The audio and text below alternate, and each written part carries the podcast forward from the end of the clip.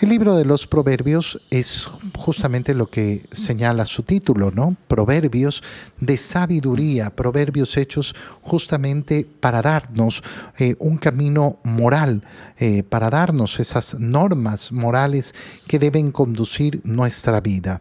Hijo mío, empieza diciendo el capítulo 3. No le niegues un favor a quien lo necesita si lo puedes hacer.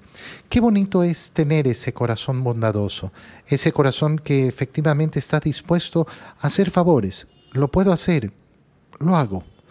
Ah, no, no, es que no tengo obligación. Qué feo es vivir una vida por obligación. Qué triste es vivir una vida por obligación. Qué bello es tener el corazón libre verdaderamente libre. Y esto es lo que nos invita el Señor, nos invita a tener ese corazón libre. No niegues un favor, lo puedes hacer, hazlo. Ay, pero ¿y por qué siempre me piden a mí? Lo puedes hacer, hazlo. Cuando yo comienzo a complicar mi mente, a comenzar a pensar, no, pero es que no es justo, que no sé qué, que siempre me pide...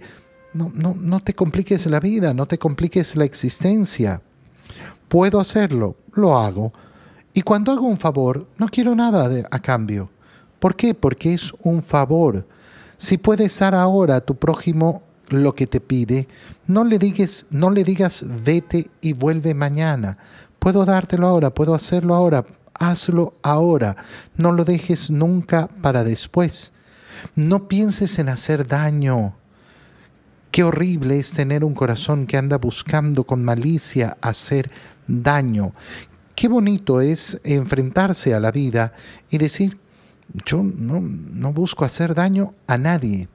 Todo el contrario, estoy dedicado a buscar cómo hacerle el bien a las personas. Aquel que en cambio tiene en su corazón, en su mente, ese deseo de dañar a los demás, bueno, tiene un problema, un problema de corazón muchas veces, a veces es un problema ya a nivel psicológico, psiquiátrico, porque solo el enfermo anda buscando hacerle daño a los demás. con nadie entables pleito, Qué manera de eh, muchas personas siempre estar en guerra, siempre, siempre estar en guerra, siempre sentir que tienen que estar peleando. Esto lo vemos incluso en, los negocios, ¿no?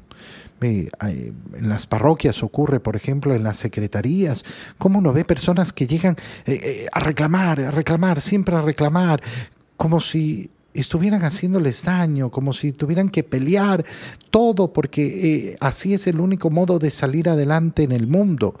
Fíjate cómo las personas eh, manejan sus automóviles muchas veces.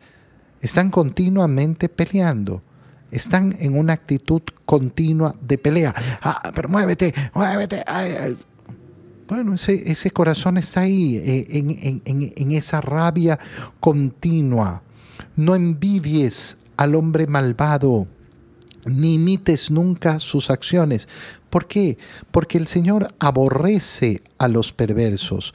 Es amigo en cambio del hombre justo que tenemos que buscar nosotros, la justicia, darle a cada uno lo que corresponde. Qué terrible la envidia cuando, no, pero mira que la gente tiene plata y que no sé qué, y que le va bien y que no sé cuánto. Oye, ¿qué estás envidiando? Porque a veces estás envidiando qué? A un, mm, eh, eh, a un hombre que es eh, un ladrón en sus negocios. hay gente que envidia, que envidia la vida de los mafiosos. Ay, pero es que lo tienen todo. Bueno, tú estás loco. Mira, eh, el Señor aborrece de verdad a los perversos. El Señor maldice la casa del malvado. Uno puede decir, ay, pero, pero mm, tanta gente mala que le va tan bien. ¿Tú crees que le va bien? ¿Tú crees que le va bien porque está lleno de dinero? Porque está lleno de cosas buenas en este mundo. El Señor efectivamente muchas veces le permite a los malvados llenarse, llenarse de todo lo que desean en este mundo. Claro, en la mente tonta, en la mente pequeña del ser humano, uno comienza a pensar que esto es injusto. No, pero eh, al malo le debería ir mal. No, ¿sabes lo que sucede? Que al irle tan bien, entre comillas, al llenarse de todo aquello que tiene, ahí pone su corazón. Y nunca es capaz de mirar a Dios. Nunca es capaz verdaderamente de mirar a Dios. Aquel que está repleto de cosas en este mundo, no es capaz de mirar a Dios. No es capaz. Qué tremendo. Porque cuando logramos entender esto, logramos entender efectivamente que no hay una, eh, una, necesidad de envidiar los bienes de este mundo, porque muchas veces el estar repleto de los bienes de este mundo, dinero, salud, bienestar, viajes, ¿eh?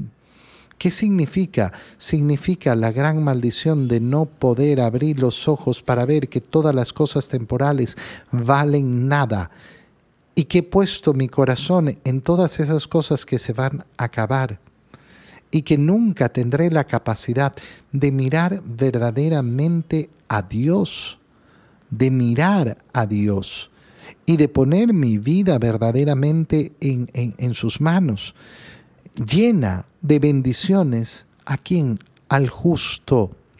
Por eso es que dice, el Señor se burla de aquellos que se burlan eh, y, y, con los humildes se muestra bondadoso. Es decir, de aquellos que eh, se pasan burlando de los demás y burlando y burlando porque los demás son para ellos una diversión. No, el Señor se burla de ellos. Pero en cambio, con los humildes, ¿cómo se muestra? Bondadoso.